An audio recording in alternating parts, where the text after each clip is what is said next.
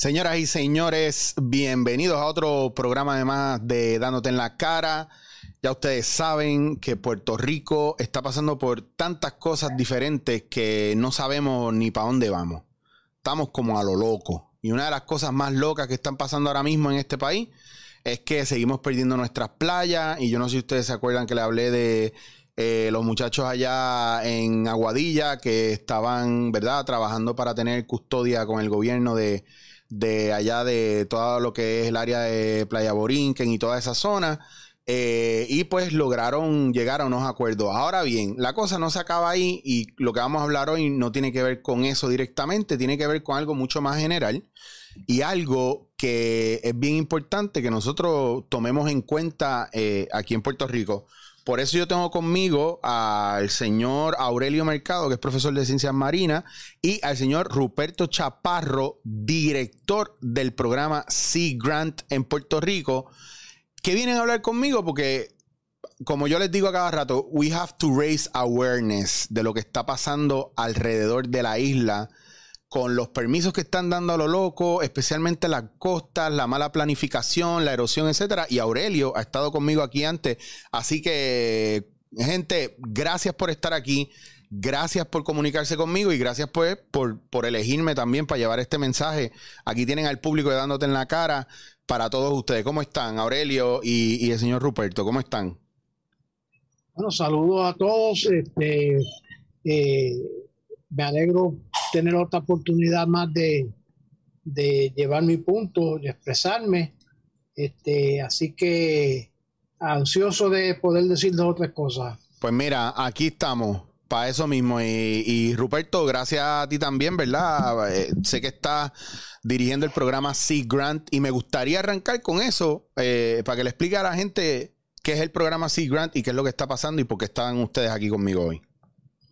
Sí, pues para mí es un privilegio poder estar comunicándome con tu radio escucha eh, y dejarles saber alguna información que creo que nos puede ayudar a ser un poco más eh, inteligente en el uso de nuestros recursos marinos y costeros.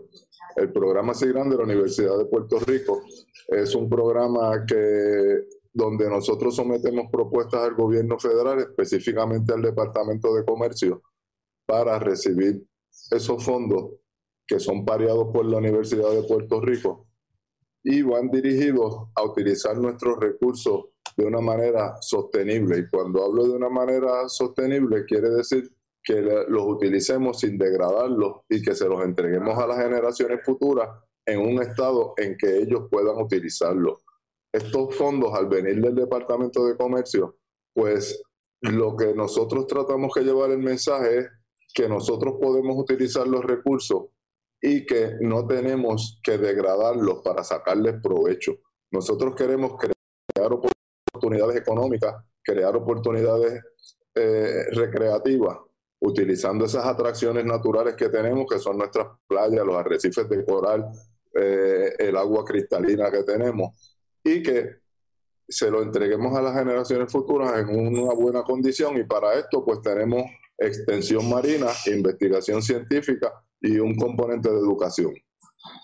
Nítido. Y, y, ven acá, Aurelio, dentro de todo lo que está sucediendo, ¿en qué momento te conectas con Ruperto y dónde unen fuerzas para trabajar con lo que está sucediendo aquí. Porque la última vez que tú y yo hablamos, tú dijiste unas cosas bien claras que les voy a dejar el enlace, ¿verdad? A la gente ahí para que vean la primera vez que, Aurelio y yo nos encontramos, que fue Millennials Coffee en Mayagüez. Porque estuvimos hablando del problema de erosión en, la, en, las playas y la mala planificación, ¿verdad? Especialmente el área de Ocean Park, eh, aquí en el área metropolitana y otras áreas en Puerto Rico, lo que sucedió en Rincón, los edificios que se están cayendo, que están en una zona que, no, no, hay forma, o sea, hay una pérdida de dinero, pero sobre todo una pérdida de recurso natural. Así que Aurelio, cuéntame, ¿qué está pasando ahora? ¿Qué ha pasado desde entonces? Bueno, este, eh, la cosa se ha, puesto peor. Eh, todo, todas las semanas vemos fotos y videos de de estructuras caídas en, la playa. Eh, que si yo recibo emails de, de, gente y grupos pidiendo ayuda eh, sobre la situación. Un buen ejemplo de eso es este, la comunidad que vive en Playa Fortuna, en Buquillo. Eh, ellos están desesperados. El mar, el mar ya se de mucha gente, ya de hace décadas, el mar se ha comido algunas casas, las ha tumbado.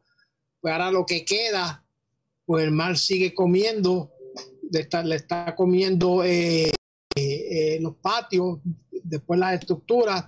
Y entonces, como si eso no, no sirviera de ejemplo, no sirviera de ejemplo, eh, la, única ventana al mar que queda en Playa Fortuna, un, terreno allí, lo, más bonito, este, lo han puesto a la venta.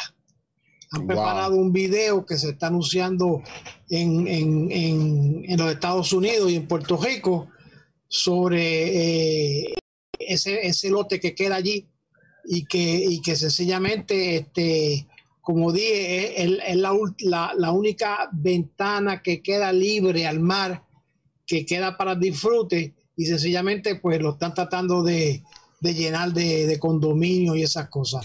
Y déjame, déjame hacer a lo que... Te iba a preguntar, y perdona que te interrumpa, pero ¿a quién está, verdad, cuando hay terrenos así que están tan cercanos al mar o, o que, verdad, cuando vienes a ver podrían haber 50 terrenos al lado del mar, pero si todo el mundo pone una verja, entonces ya nadie tiene acceso a la playa. Entonces, ¿quién decide quién entra al mar, quién no entra al mar, quién está muy cerca? ¿Esos recursos naturales? ¿Es el gobierno a la hora de dar permisos de construcción? O sea, ¿qué, qué, cuál es el papel aquí? Porque lo que no se puede hacer no se debería poder hacer y sin embargo yo no veo que nadie lo esté deteniendo. en, papel, pues eh, existen ciertos reglamentos que tú tienes que dar eh, eh, eh, eh, tiene que dar eh, unos, lugares para tú tener acceso al, mar, pero si tú te vienes aquí a la costa oeste y te vas a Joyuda, tú vas a ver que, sencillamente eso no es cierto. Te vas a, Rincón y tú vas a ver cómo, cómo pusieron portones para, para cerrar eso, esos accesos al mar. Así que, que, que eh, este es el país que hay montones de leyes, pero son leyes este, eh, natimuertas, o sea, no, no, no, no le hacen caso. Este, y cógete, mira, cógete un, buen ejemplo que yo te puedo dar es este Punta Miquillo. Mm. Eh, no sé si tú llegaste a ver Punta Miquillo antes de que lo, cuando era un, cocal, cuando antes de que lo desarrollaran, eso era un paraíso. Sí. ¿Entiendes? Y sencillamente, pues lo, lo, lo, lo desarrollaron, impidieron el acceso al mar este, y, sencillamente se perdió, se perdió esa, esa, esa belleza que teníamos. Lo mismo hace años que se está diciendo que está sucediendo en Río Grande, que no hay acceso al mar de las comunidades, de la gente. Así que, que y entonces eh, en, los últimos años, pues eh, la Junta de Planificación, fue como yo, yo esta mañana yo estuve hablando con una persona que trabaja ya en la Junta de Planificación, y yo le digo, la Junta de Planificación está bailando al, son de su propia orquesta y el gesto de la isla va bailando con otra orquesta. Este, Eso es típico aquí. Sí, la Junta de Planificación no, no sencillamente no se confiesa con nadie. Este, y, y es obvio, siguen dando permisos de construcción y reconstrucción en, la misma orilla, los edificios, se da un caso de un edificio de los que se, grande, de los que se cayó en Rincón, en Playa Córcega, y le dieron permiso de reconstrucción. Entonces, lo que me dijo Wow. Sí, lo que me dijo es que el edificio era, era demasiado de grande y, y, costaba demasiado, que no le podían hacer eso al dueño. ¿Entiendes?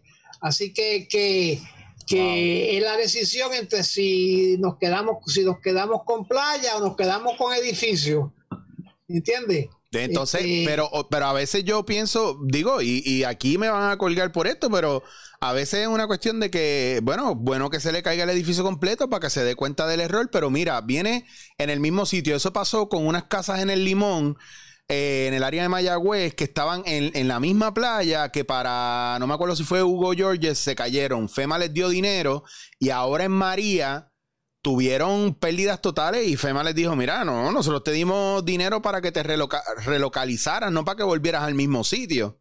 Y lo que hicieron fue reconstruir en el mismo lugar y obviamente eh, el mar empezó a, recuperar su orilla o a hacer orilla, ¿verdad? A buscar su espacio y a meterse para adentro, a meterse para adentro. Y esa comunidad tiene zonas que se han movido, que se han derrumbado completamente y que están fatales. Sí, por eso es que, yo lo que digo es, mira, a, mí no me, no me, quita el sueño que un, que un millonario pierda su inversión. El problema es que al perder su inversión, lo, que van a quedar allí son escombros. Y ya esos escombros, nadie, nadie es dueño de ellos. ¿Entiendes? Nadie los quiere recoger y entonces eso se va a quedar allí eternamente y ya se, ya se pierde ese pedazo de playa. ¿Entiendes?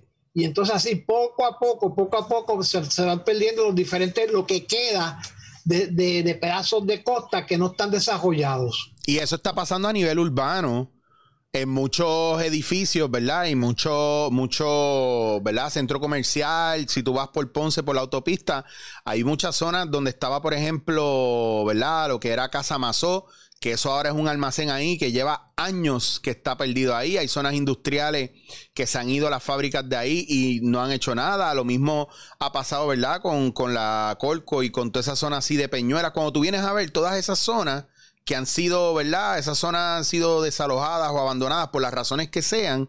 Nadie viene a recoger los escombros, nadie viene a limpiar el área, nadie viene a habilitarla, la dan por perdida. Entonces nadie recupera nada. Hay un montón de casas y locales en zonas, cascos urbanos también que están en las mismas. Imagínate en las playas y, y, para terminar mi, mi, participación ahora, entonces vienen ahora y entonces eh, le piden dinero, el gobierno le pide al gobierno federal que intervenga, el gobierno federal a través del cuerpo de ingenieros viene y, y, con sus planes ya y hace algunas, propone este, algunas cosas y, que no son buenas, pero sencillamente no, no, la, cosa de realimentar las playas es algo que es costosísimo, ¿entiendes? Y entonces tienen que haber fondos de pareo. ¿Y de dónde mm. van a salir esos fondos de pareo? Entonces ahora todo el mundo, el malo de la película ahora es el cuerpo de ingenieros, cuando en realidad el malo de la película es la Junta de Planificación y Recursos Naturales.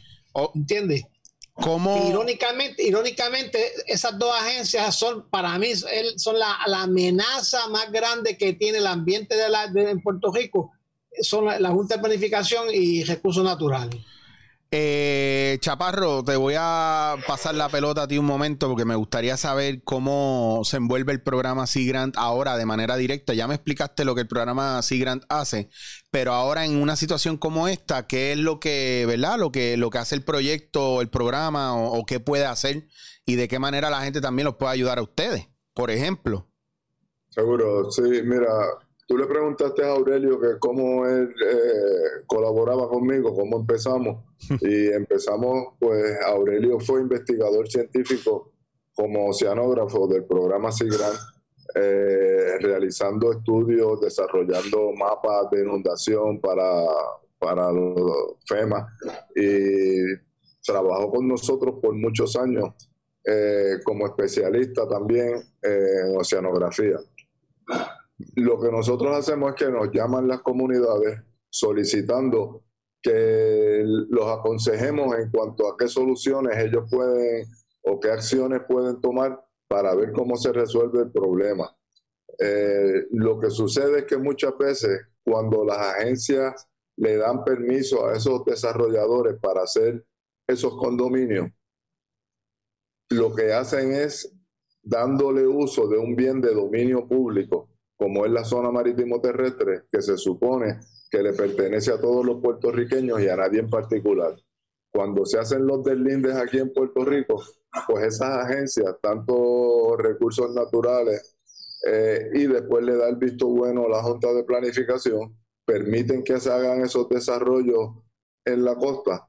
Y una vez esos desarrollos ya están allí, porque en las pistas públicas, cuando tú participas, tratan con guantes de seda al desarrollador y a las otras personas que van a decirle, mira, estás dando permiso para desarrollar en la zona marítimo terrestre, o no te hacen caso, o te tratan mal, te cortan el tiempo, el desarrollador puede estar una hora presentando y una vez le dan los permisos, hacen los desarrollos y se caen o empiezan a tener problemas de, erosión, entonces dicen, ay bendito, ustedes nos lo dijeron, pero nosotros eso no es lo que queremos, porque Aurelio fue a las vistas públicas de esos condominios que se cayeron y se le dijo, están desarrollando en la zona marítimo terrestre, eso del linde está mal hecho, están privatizando un bien de dominio público. Una vez vino los primeros frentes fríos, empezaron a tener problemas. Entonces ellos empiezan a pedir permiso para poner verja, muros, para tirar piedras, y lo que hacen es que se pierde toda la playa. Y cuando viene un evento como María, pues se cayeron. ¿Y qué pasa? Que ahora nosotros en Rincón lo que tenemos es una playa de escombros, porque ahí están todas las verjas antiguas, que cada condominio de eso por lo menos tiene cuatro verjas que se cayeron y están ahí debajo de, estaban debajo de la arena, pero ahora María la sacó. Está dos edificios que se cayeron. Entonces los seguros no quieren pagar. El municipio dice que eso no les toca a ellos. Eh, y lo que tenemos es una playa que parece una escena de, guerra de Beirut o, de un sitio donde hubo un bombardeo. Eso es lo que quedó en la playa Córcega de Rincón. Y pues este problema es, bien, bien serio y no solamente está ocurriendo con los condominios, sino que también, como dice Aurelio, hay comunidades como Fortuna, Luquillo, está Piñones, eh, en Loíza está la otra comunidad en, Piñones, Colobó, por allí, donde está el problema de erosión fuerte. Hay, hay comunidades en Arecibo con ese problema, en Aguadilla, en Aguada. O sea, que esto es un problema que está relacionado al aumento en el nivel del mar y al cambio climático y todas nuestras costas están amenazadas y las comunidades están siendo vulnerables que es un problema bien serio porque toda esa gente que se quedó en esos condominios, pues están vulnerables a que se caigan en cualquier evento natural. Y ahí yo estaba viendo también que yo voy mucho por el área, en el área oeste, por el área de, ¿verdad? De todo lo que es, Guanajibo, por la parte de atrás, cruzando a Joyuda, hay muchos edificios grandes que están literalmente en la orilla del mar. Entonces, eso, eso podría ser próximo a ¿verdad? Sabe Dios en los próximos 10 años, 15 años hasta menos, eh, afectarse, ¿verdad? Por el movimiento, como tú dices, no solamente está subiendo la marea y, está el calentamiento global, ¿verdad? La erosión y todas esas playas que nos estamos quedando sin ellas, ¿por qué? Porque no hay el espacio suficiente. ¿Verdad? Entre la orilla y la primera construcción que haya. Todo el mundo quiere tener, quiere brincar del apartamento al agua. Y súmale ahora los temblores, porque con los temblores se afectaron un par de esos condominios en Joyuda. Sí, sí. Hay, yo conozco dos o tres que se mudaron, tenían ahí y trataron de vender y no pudieron y lo tuvieron que dar a pérdida. Porque nadie, bueno, no, ya me dijeron, mira, eso no lo vamos a vender nunca, porque ya el que sepa que esto se afectó por el temblor no lo va a querer comprar. Esto es una, esto es una trampa. Lo que pasa es que viene gente de Estados Unidos y cuando ve un condominio al frente del mar en 150 mil dólares, Sí. Les arranca la mano. Y son condominios que se están hundiendo, que están cuarteados, que eh, cuando venga cualquier evento como una marejada de un frente frío o un huracán, pues no, no sabemos qué les puede pasar. Y aquí, como bendito, aquí nunca hay temporada de huracanes, casi que no estamos mitad del año en eso, ¿verdad? Yo sí, aquí nos acostumbramos a que tuvimos unos cuantos años sin huracanes y se creían que eso era ciencia ficción. Y que no iba a haber nunca un temblor y que eso no nos iba a tocar a nosotros y que esto del calentamiento global no nos afecta y Puerto Rico es vulnerable a muchas de estas cosas. A mí lo que me sorprende es que nosotros como, ¿verdad? Como en algún momento como siendo llave del Caribe y de poder tener la posibilidad de ser los más avanzados que estuviéramos en, energía renovable y en planificación por ser una isla y ayudar a las demás islas en ese proceso, yo pienso que estamos bien atrasados. Todo se ha vuelto una burocracia de vamos a generar dinero. Eh, tú sabes, la zona de usted, yo sé que ustedes saben, las zonas de Rincón, Aguadilla, que la han comprado los americanos. Y el problema no es que el americano compre, es que le están vendiendo, como tú dices, en la misma playa. Y están poniendo velas y está, hay, hay sitios que están pegados en el mar, que tú estás 15 minutos de camino después que pasaste un, portón con un guardia de seguridad, que yo he entrado a complejos así, son gente que están bregando con criptomonedas y toda esa cuestión. Y tienen, y tienen esto controlado y mucha gente no sabe esto. Aparte de Pero tú sabes, Esa, todas esas condominios, esas eran parcelas. Claro. Esos condominios llegaban y le compraban la parcela a una persona y ahí hacían un condominio. Claro. estaban en arena, pero en aquellos tiempos, como las playas no valían mucho, pues en las playas lo que mandaban era los negros, los pobres. Pues métanse ahí en, ese, en ese, esa parcela. Y aquí estamos viendo en Rincón un proceso que se conoce como gentrificación, claro, que, están desplazando a la comunidad local por otro, otro uso que se le da a, esa comunidad o a esa playa. Y tenemos toda la costa de Rincón prácticamente con desarrollos de personas que no son de aquí y que pegan las construcciones una con otra y evitan el acceso a la playa. Eh, porque algo que tenemos que tener en mente es que ya lo que llamamos acceso a la playa no es un pasillo por donde tú cruces, sino que tienes que tener estacionamiento, debes de tener ducha, debes de tener seguridad. Claro. Porque nosotros estamos invitando gente a que venga aquí, los mismos puertorriqueños que vamos a recrearnos, y necesitamos muchos sitios de esos, no pasa a la camilla de una ambulancia.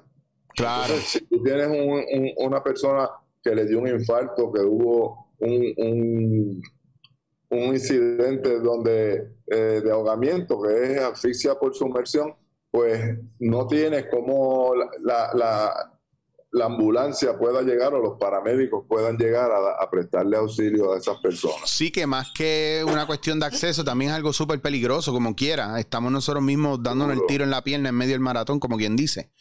Sí, si tú te fijas, el área de, tú vas de Isla Verde al viejo San Juan y no ves la playa porque se construyó y el acceso visual se evitó por completo. Que eso, eso es algo que para el turismo y para la recreación es fatal y para la economía también, porque tendríamos todo el tiempo propiedades con frente marino que no están dentro de la playa porque hay una carretera entre medio y hay un acceso para que las personas puedan ir a la playa, puedan ver la playa y tú puedes hacer rutas de bicicleta. Entonces tenemos unos edificios y unas urbanizaciones ahí que ahora están teniendo problemas como Ocean Park. Sí. Ocean Park se inunda, aunque no llueva, si las bombas que, que tiran el agua, que sacan el agua del nivel freático y lo tiran a la laguna San José, le, se daña. Porque tú sabes cómo se llamaba Ocean Park ese sector se llamaba la Ciénaga Machuchal. Entonces la rellenaron, hicieron esa urbanización ahí encima y ahora les está saliendo agua de debajo de la tierra. Mira para allá. Porque el nivel freático está subiendo. ¡Wow! Señores, tan fácil que es hacerle caso a la gente que sabe y el que no conoce su historia está condenado a repetirla. Entonces, la pregunta es, para ir cerrando, porque yo creo que esta no va a ser la última vez que ustedes y yo tengamos estas conversaciones. Y yo quiero que la gente lo vaya digiriendo poco a poco, para ir más o menos redondeando esto, qué se puede hacer y hacia dónde nos dirigimos ahora. Y ahí la palabra se la dejo al que quiera, ¿verdad? Para, para ir dándole la vuelta a los dos dentro de su argumento. Aurelio, por ejemplo, déjame saber, ¿qué pasó? Sí, este, mira, yo, este... ¿Qué vamos a hacer? Eh, eh, ahora mismo... Eh, estoy en una, campaña, tenemos que establecer una moratoria debido a la urgencia, una moratoria en las construcciones cercanas al mar, en lo que se, se, decide cómo establecer una, una franja de cero construcción en las costas. Estoy hablando para los lugares que todavía no se han perdido, que, que no se han desarrollado.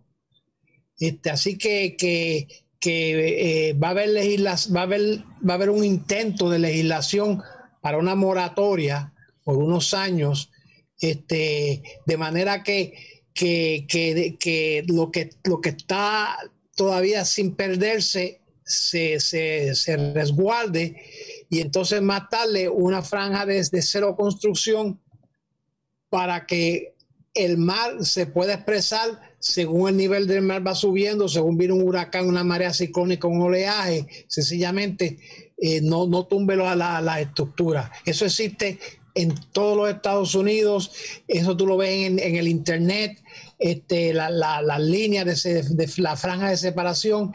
Así que estamos en esas.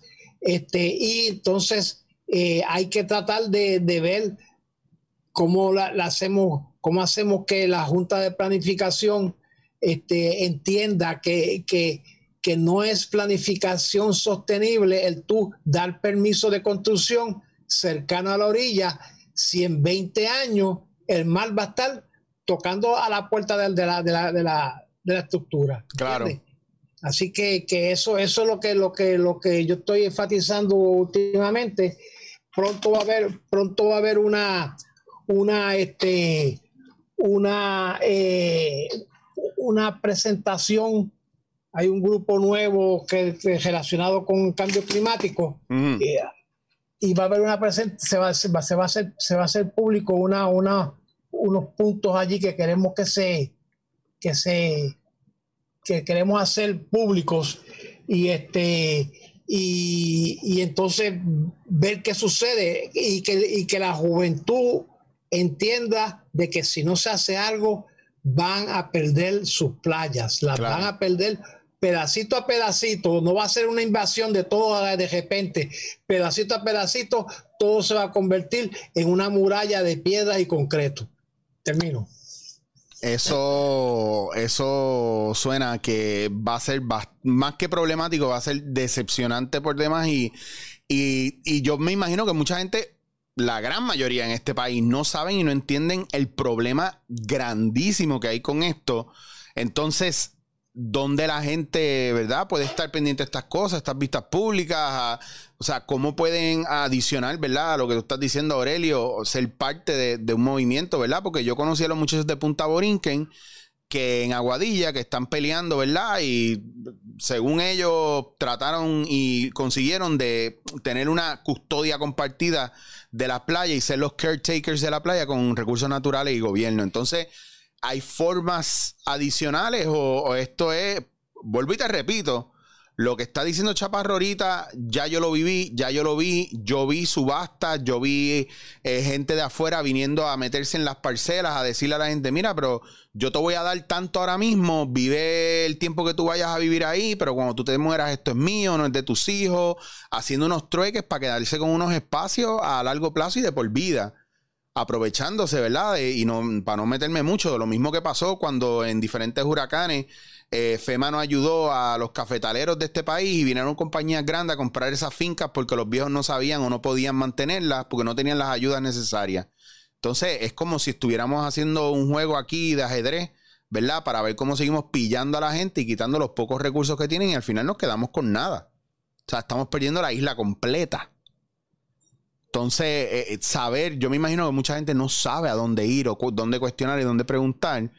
Y por eso es bien importante que sigamos estos casos. Eh, Chaparro, Aurelio, ¿ustedes tienen alguna página de internet, algún lugar donde la gente puede ir directamente a seguir leyendo y educándose de esto con ustedes? ¿Ustedes están dando charlas o, solamente pasa como ahora que estamos aquí en, este medio y en los que yo pueda ayudarles a ustedes a, que puedan entrar y hablar de esto? Sí, nosotros eh, llevamos charlas, por ejemplo, se comunican al programa SIGRANT, eh, el 832-8045 u 832-3585 y nuestra página de internet es sigrantpr.org de organización ORG. Eh, y yo creo que es bien importante que nos visiten en nuestra página, vean los materiales educativos que tenemos, pero sobre todo que la gente tiene que entender que las playas le pertenecen al pueblo de Puerto Rico Ahora mismo hay una amenaza en Playa Jauca, en Santa Isabel, donde quieren privatizar el único acceso que hay para hacer un hotel.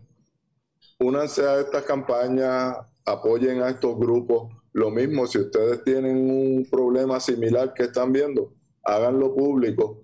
Eh, se pueden comunicar con nosotros. Nosotros pues no somos una agencia reguladora, pero sí le podemos aconsejar sobre las medidas a tomar para ayudarles a revisar el deslinde, a, hablar con otras agencias, hablar con abogados y otros grupos que le pueden decir los pasos a seguir. Hay otro desarrollo que están haciendo, que están sacando arena en Añasco. Eh, lo mismo hay otro desarrollo que están sacando arena en Aguada y en Isabela. Y tú dices, ¿cómo con la situación que estamos viviendo siguen dando permisos para llevar a cabo operaciones que sabemos que son detrimentales para los recursos y que no son sostenibles porque las dunas de Isabela, siendo un bien de dominio público, todas las vendieron y desaparecieron.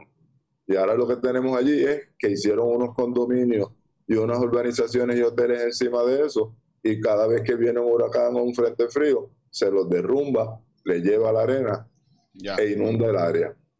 Eh, tenemos que ser más proactivos. Bueno, pues invitamos a la gente a que esté pendiente. Aurelio, muchas gracias. Chaparro, muchas gracias. Los vuelvo a citar pronto porque esto hay que darle continuidad. ¿Les parece? Seguro que sí. Sí, a la orden. Gracias, gracias, gracias, por su tiempo y por su amabilidad. Yo voy a cortar eh, ahora para no abrumarlos mucho, pero es muy importante que usted aproveche la oportunidad. Vayan a, a buscar, ¿verdad? El proyecto Sea Grant, el programa Sea Grant de la OPR. Ahí tienen la información y yo espero próximamente volverlos a tener para darle, ¿verdad?, follow-up a esta situación. Así que muchas gracias, Aurelio y Chaparro, y gracias a ustedes por estar eh, conmigo aquí en Dándote en la cara. Estás escuchando. Dándote en la cara.